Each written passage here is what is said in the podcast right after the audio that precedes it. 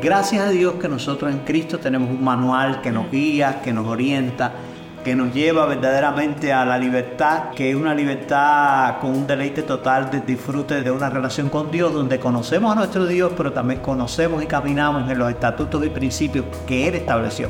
Si nosotros no aprendemos estas cosas, pues lo primero que le estamos haciendo, diciendo a Dios que es insuficiente, Jennifer. Porque hay un concepto, el Dios creó el matrimonio y lo creó antes de la iglesia. Y la iglesia está formada. eso, qué bien está eso. La iglesia está formada precisamente por matrimonios. Y a Dios le interesa que los matrimonios pues funcionen de manera efectiva.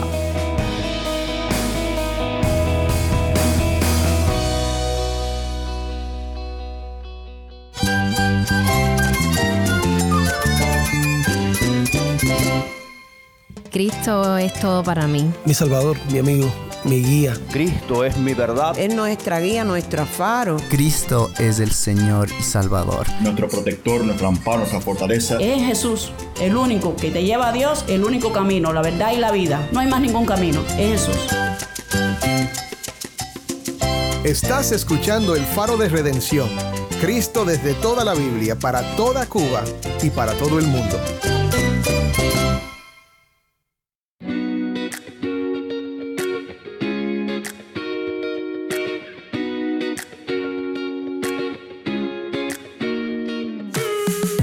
Hola, soy el pastor Dani Rojas, el director y locutor del Faro de Redención.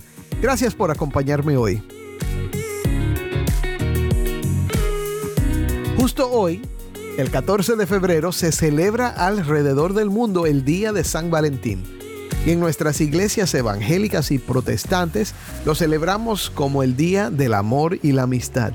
Por esta razón, Estamos en una semana especial de programas que hemos estado llamando la Semana del Amor. Vamos a pensar acerca de las relaciones en el matrimonio y de las etapas de la soltería y la viudez a la luz de las escrituras. Hoy vamos a continuar con el tema de la relación de pareja y la importancia de aplicar los principios bíblicos en el matrimonio. Compartimos la segunda parte de nuestra entrevista con Alfredo Ferro de la Iglesia Nueva Vida Habana Vieja, quien nos compartirá su perspectiva sobre este tema. Exploraremos conceptos como la sumisión, el egoísmo y la importancia de tener una relación basada en el Evangelio. También discutiremos cómo el matrimonio puede ser un testimonio para el mundo acerca de quién es Dios. Por ejemplo, las personas cuando tienen una relación de pareja que ya no experimentan esa etapa pasional, pues creen que el amor se acabó, ya no me motiva, ya no me eriza, ya es no que el concepto de matrimonio, cuando lo vemos a, a raíz de la Biblia, es completamente contracultural. Completamente. Y es un misterio porque fíjate que detrás de esa obediencia a Dios, ese anhelo de darle gloria a Dios, de buscar una verdadera intimidad y unidad, es donde verdaderamente nosotros lanzamos un disfrute y un deleite total y completo. Amén. Donde nos complementamos uno al otro. Estamos completos porque en Cristo. Porque es que Dios es uno, porque es que Dios es uno, exactamente. Quédate conmigo para oír más de esta conversación.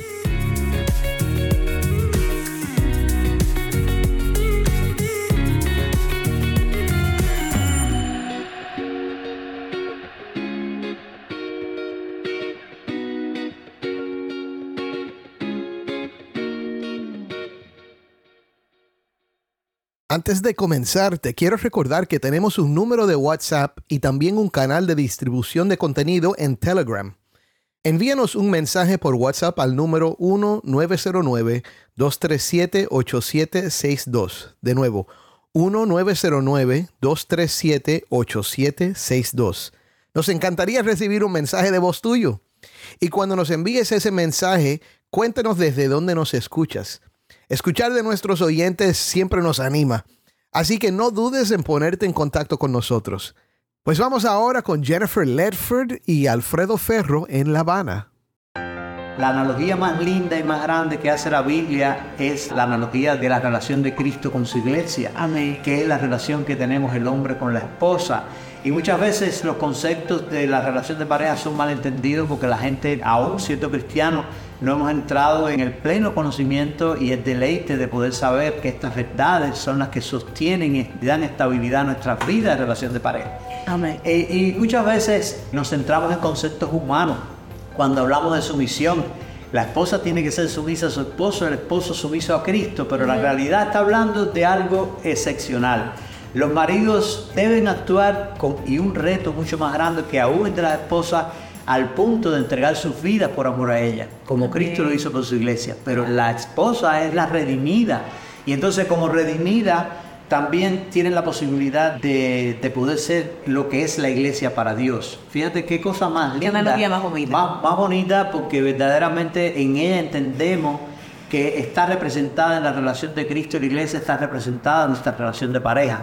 Y es una analogía que nos ayuda, ¿por qué? Porque lo que está buscando es una unidad, lo que está buscando es una estabilidad, lo que está buscando es una madurez en los conceptos de vida, que nos dan, por supuesto, libertad, no atadura. Por eso el concepto que el mundo ve cuando uno obedece lo que la palabra dice con relación al matrimonio no tiene nada que ver con la realidad, porque la realidad es que en esa obediencia y en ese deber que hacemos para ver la gloria de Dios, alcanzamos la plena libertad, el pleno Amén. disfrute, el Amén. pleno bienestar Amén. y la intimidad psicológica, física y emocional. Amén. Y, y muchas veces he escuchado, ¿no? Que nosotros cuando no tenemos a Cristo, muchas veces vemos esas libertades, o sea, esos parámetros que el Señor nos da, esos mandamientos que el Señor nos da de una manera restrictiva. Exacto. Y no, y no entendemos que esa aparente restricción es exactamente lo que nos da libertad. Amén. Claro, exactamente, porque es que es un concepto que va en contra de lo que la carne eh, Exactamente. Por ejemplo, las personas cuando tienen una relación de pareja que ya no experimentan esa etapa pasional, pues creen que el amor se acabó, ya no me motiva, ya Sí. no me eriza, ya es no que me- el concepto no- de matrimonio, cuando lo vemos a, la- a raíz de la Biblia, es completamente contracultural. completamente. Y es un misterio porque fíjate que detrás de esa obediencia a Dios, ese anhelo de darle gloria a Dios, de buscar una verdadera intimidad y unidad, es donde verdaderamente nosotros alcanzamos un disfrute y un deleite total y completo, Amén. donde nos complementamos uno al otro. Estamos completos en Porque es que Cristo, Dios pero- es uno, porque es que Dios es Amén, uno, exactamente, es, es un retrato, el matrimonio habla acerca de Dios, habla acerca de Cristo y de su iglesia, pero Amén. de la misma manera que Dios es uno, Amén. el hombre y la mujer fueron hechos para que sean uno, es un reflejo de eso. Ese es el reflejo de la imagen de Dios y está diseñado por el reflejo que desde nuestros hogares, donde verdaderamente Dios nos enseña y nos reta con ese anhelo por la obediencia, que gracias a Dios que sabemos que el Espíritu que opera en el corazón de los que verdaderamente han sido redimidos, pues da poder para poder obedecer y Amén. entender estas verdades ocultas, que por supuesto cuando no tienes a Cristo no puedes conocer. Amén, volvemos al mismo Eh, tema. mismo ¿Cómo tema. podemos mantener una relación a largo plazo? Solamente con Cristo. Amén. Solamente Gloria con. Cristo por medio de su Espíritu. ¿Cuál es un problema recurrente que tú hayas podido identificar en los matrimonios cristianos o en las parejas, en el noviazgo cristiano, que puede afectar esa... Creo que, que el principal problema que opera en la relación de pareja, ya sea en noviazgo o en la relación de pareja como tal ya en matrimonio, está basado fundamentalmente en el egoísmo. El egoísmo viene dado por el pecado que mora en cada uno de nosotros. Ese egoísmo se manifiesta de maneras diferentes. Claro, tienen que ver con ello y ahorita hablamos sobre la influencia cultural. Así como hubo etapas donde hubo un- una influencia donde se estimulaba lo que era el patriarcado, después hubo una etapa ¿no? más actual donde se estimula el feminismo. El feminismo, exactamente. Y actualmente hoy es una combinación de muchas otras gamas, de otras cosas, porque ya eh, se habla de una libertad donde entra en un libertinaje, pero todo nace en una sola cosa, el pecado.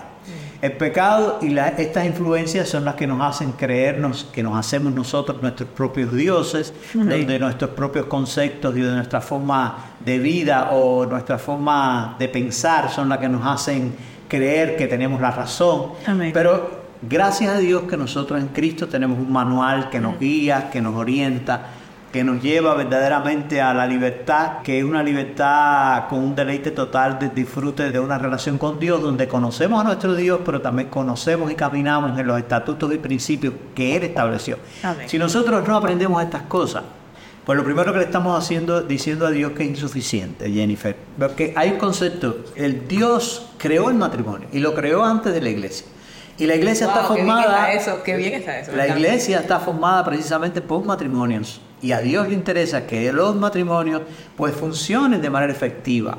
Y para funcionar de manera efectiva y haya una relación matrimonial adecuada, tenemos que caminar entonces los principios que Dios creó, porque le estamos diciendo a Dios que es verdad lo que Él dice, que tenemos esperanza en Él, porque confiamos en Él, porque sabemos que si Él creó el matrimonio, Él establece todos los principios y los estatutos para caminar en Él. Sí. De lo contrario le decimos a Dios mentiroso, tú creaste algo que no diste los... Que no dicen- que no nos dicen las pautas, no- no las nos bases, dicen las instrucciones. Las instrucciones para poder Sí, caminar en y Él. es como estábamos, como mencionabas tú ahorita, que muchas veces nosotros como cristianos vemos que en la palabra de Dios solamente hay diferentes pasajes no específicos que pueden guiarnos para establecer un matrimonio, pero en realidad toda la palabra de Dios nos amén, guía. amén, eso es real. El, cada domingo cuando nosotros eh, eh, tenemos esa relación donde, donde nos centramos como iglesia en la relación de unos con otros, que la Biblia es clara cuando te dice sobrellevar las cargas los unos a los otros, perdonar los unos a los otros, alentar los unos a los otros. Todas estas cosas, por supuesto, nacen desde la familia. Uno lo ejercita, lo modela y lo vive en la familia y entonces es que lo lleva a cabo en la iglesia, pero realmente somos eso, somos matrimonios y familias que vamos a la iglesia y nos unimos como una familia más grande. Pero es ahí donde verdaderamente aplicamos estos principios que aprendemos en la relación con Dios. Pero eh, verdaderamente es algo lindo como familia poder modelar para nuestros hijos y además dentro de la iglesia y crecer juntos, estimulándonos unos a los otros para desde nuestros hogares glorificar a Dios. Y así también extenderlo a donde quiera que estemos con nuestros hijos, con nuestras relaciones.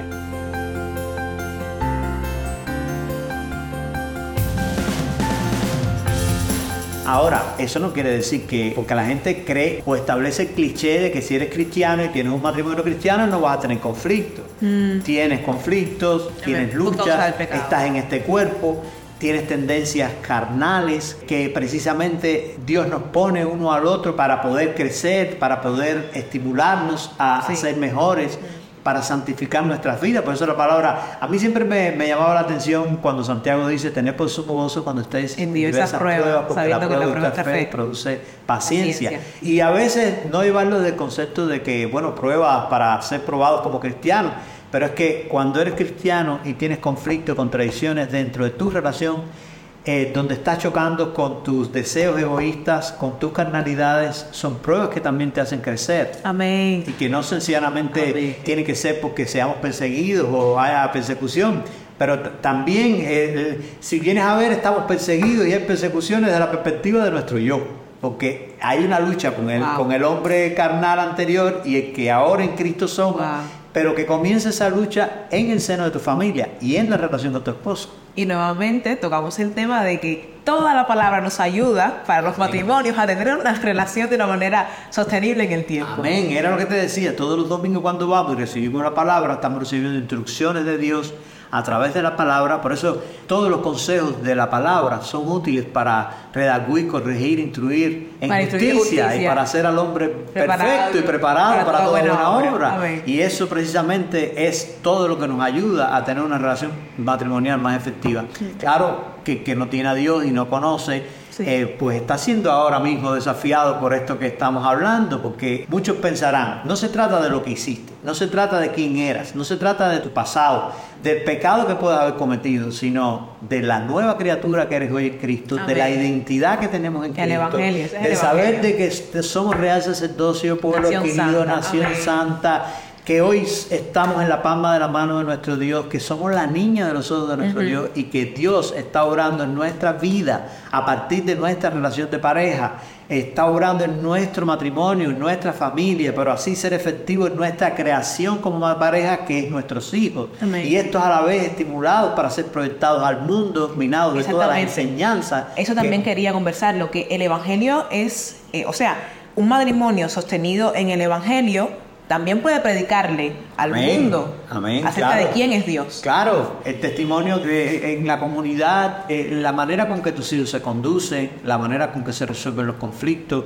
en la escuela, en la comunidad, en tu hogar, la manera, las luchas, no quiere decir que siempre sea perfecto, pero sí hay una lucha que constantemente está en nosotros, que es la lucha contra la carnalidad, contra Amén. sabemos que Dios no recibe adoración de nuestra carne, sino del espíritu y buscamos a Dios en espíritu y en verdad. Amén. Y eso solo se logra con una relación donde efectivamente tú no de una manera religiosa, sino de una manera pasional por Dios, con deseo de aplicar sus principios a nuestras vidas y sobre todo de que el resultado final sea una recogida de una cosecha provechosa, porque esté sembrando aunque siempre es con lágrimas, sabemos con regocijo vamos a, recoger. Y no siempre se trata de cosas materiales, se siembra también con una relación íntima con nuestro Dios y lo que se recoge en frutos cuando verdaderamente buscamos a Dios primeramente su justicia y todas las demás cosas son añadidas y también son añadidas madurez, crecimiento, espiritualidad, cosas tan lindas que siempre no son cosas materiales, aunque también pueden ser incluidas. Y estoy disfrutando particularmente esta conversación porque cuando hablamos de quizás ese, de ese mismo problema recurrente en los matrimonios, no, no mencionamos, que, que, también es muy importante, pero no hablamos nada de que las características específicas de los hombres y las características específicas de las mujeres, sino que el ser humano tiene un pecado tiene esa naturaleza, esa inclinación al pecado, al egoísmo, que eso es exactamente lo que, lo que afecta de manera recurrente los matrimonios. Mira, eh, es cierto Jennifer, y una de las cosas que también a nosotros en el Ministerio de Dios ha obrado en nuestro corazón muchísimo, es porque cuando hablamos en eh, matrimonio estamos hablando de hermanos en Cristo. Mm. Y eso, fíjate, cuando te digo hermanos en Cristo, tú dirás, bueno, es evidente, no, pero no. Generalmente eh, sabemos de cursos matrimoniales donde el enfoque eh, se hace mayor o se le da un lugar, digamos, jerárquico al hombre, y, no es así. La, la, relación de hijos de Dios, tanto hombres y mujeres somos hijos de Dios, amados por Dios, con responsabilidades y retos diferentes. Y roles diferentes que hablan acerca de Dios. Amén. Y eso quiere decir que el, Hijo de Dios, ya sea hombre o mujer, tiene una gran oportunidad de glorificar a Dios desde la perspectiva de aquello que Dios lo llama a ser. Amén, gloria a Dios. Y es, como, como que sentir gozo por el hermano que tiene el don de orar como por el hermano que predica. Y entonces no, no hacer una exaltación mayor a alguien que es más oído visto. Eso a mí me ha ayudado mucho porque eh, de ahí muchas veces que una de las cosas que en el área matrimonial en las mujeres, por ejemplo, le es mucho más difícil entender la sumisión, por ejemplo, y porque lo ven desde la perspectiva de la sumisión mundana, pero desde la perspectiva bíblica yo siempre digo, mira qué lindo para las mujeres saber que es la ayuda idónea. Y ayuda generalmente la gente lo enfoca, todo el que ha tenido trabajadores en su casa sabe que cuando el carpintero tiene un ayudante, es el que menos importancia tiene. Y cuando el albañil tiene un ayudante, es el que carga la mezcla de queso, pero es que... Y entonces ese es el concepto que la mujer cuando le dicen ayuda idónea, y realmente hay alguna palabra que a mí me estremece, es que Dios es nuestro ayudador. Fíjate que Dios se llama ayudador nuestro y sin embargo es Dios. Entonces, la perspectiva de poder entender de que el rol cuando una mujer entiende el rol que tiene como mujer bíblico y lo lleva a cabo, es algo que es una bendición que las hace más lindas, las hace más femeninas, las hace más sensibles. Nos trae paz a nuestra vida. Exactamente. Y, vivimos en ese deleite. La sumisión del Señor es deleite para nosotros. Amén. Entonces no centrarse de que si el hombre se merece, porque muchas veces el concepto es, no, yo, yo voy a hacer sumisa a un hombre que sea un líder que valga la pena. Y, sí, en dependencia de lo que esa persona me dé. O que el concepto de la efectividad de la pareja que tiene al lado está condicionado por mi forma de pensar. Amén. Y no es así. La persona que Dios puso como líder, Dios lo Dios es suficiente para dotarlo de lo que necesita para establecer ese rol. Wow. Y la mujer no debe condicionar su actitud en función del resultado que tiene en una relación con un hombre insuficiente según sus conceptos. Mm. Porque aún en esa relación ese hombre puede ser mejor líder, puede ser mejor esposo, puede aprender a ser mm, a tener una familia más efectiva y sobre todo una familia que glorifica a Dios, pero en un proceso que ella puede ser proactivamente, de una manera eficiente, ser el instrumento que Dios usa para bendecir su Exactamente, y de hecho hay partes de la palabra donde se nos anima a, todos los creyentes a no dar eh, mal por mal, a no... Exactamente. ¿Cómo es que dice el texto bíblico? Que, de que no, dejes, no seas vencido de lo malo. Sino vence con el bien y el mal. Exactamente, y son pautas que nos ayudan, que ayudan a los matrimonios. Amén, gloria a Dios. Eso es de tremenda bendición, Jennifer.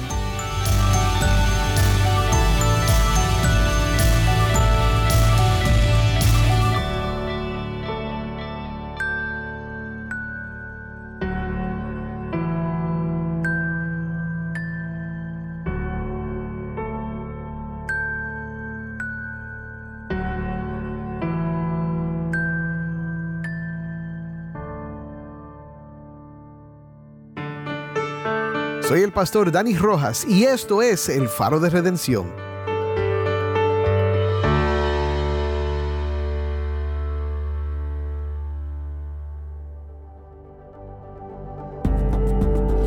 Mi hermano, con la ayuda de nuestro hermano en Cristo, Alfredo Ferro, hemos explorado la hermosa analogía del matrimonio como retrato de la relación de Cristo con su iglesia. A menudo nos enfocamos en conceptos humanos y malentendemos la sumisión y el liderazgo en la pareja. Pero la realidad es que tanto el esposo como la esposa tienen la oportunidad de glorificar a Dios a través de esta relación. No importa nuestras fallas o pecados pasados, en Cristo somos redimidos y capacitados para amar y obedecer.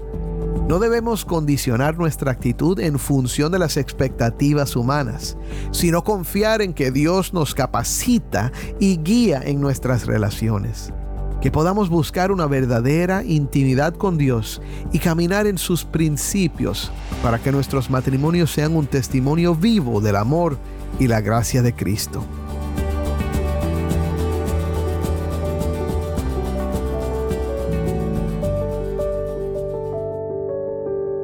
Oremos.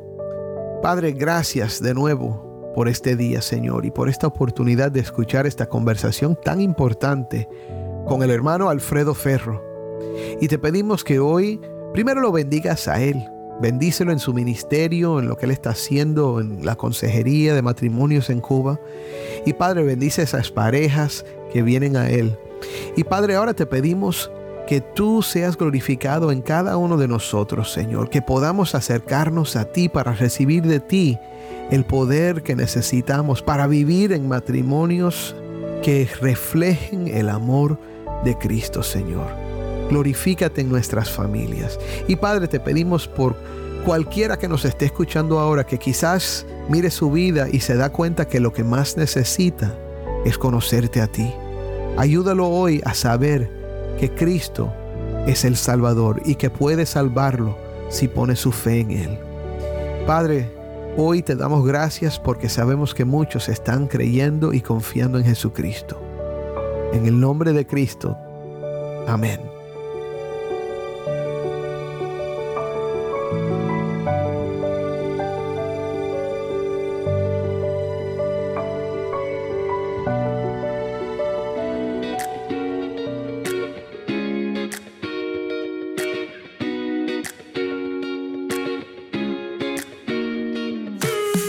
Si este episodio te ha bendecido, envíanos un mensaje por WhatsApp al número 1-909-237-8762.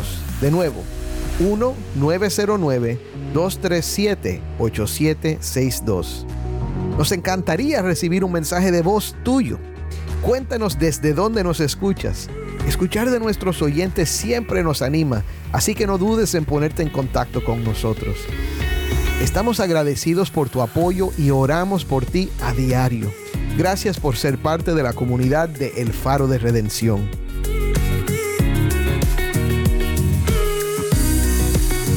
Antes de despedirnos hoy, quiero hablar sobre una causa que está en el corazón de los que producimos El Faro de Redención. Tenemos la misión de empoderar al pueblo cubano con las enseñanzas de la Biblia, brindándoles fortaleza, consuelo y sentido de propósito. Tu apoyo es crucial para esta misión. Al invertir, estás extendiendo una mano de compasión a una nación sedienta de comprensión espiritual. Cada inversión nos permite crear contenido que resuena profundamente, ayudándonos a tocar vidas y transformar comunidades. Mientras navegamos juntos en este viaje, te invito a ser parte de algo que trasciende fronteras. Visita nuestro sitio web elfaroderedención.org y realiza una inversión que refleje esperanza, unidad y fe. Tu participación importa más de lo que te puedes imaginar. Gracias por ser un catalizador del cambio y por ayudarnos a llevar el Evangelio a Cuba. Continuemos esta increíble aventura de difundir la luz de Cristo desde toda la Biblia, para toda Cuba y para todo el mundo.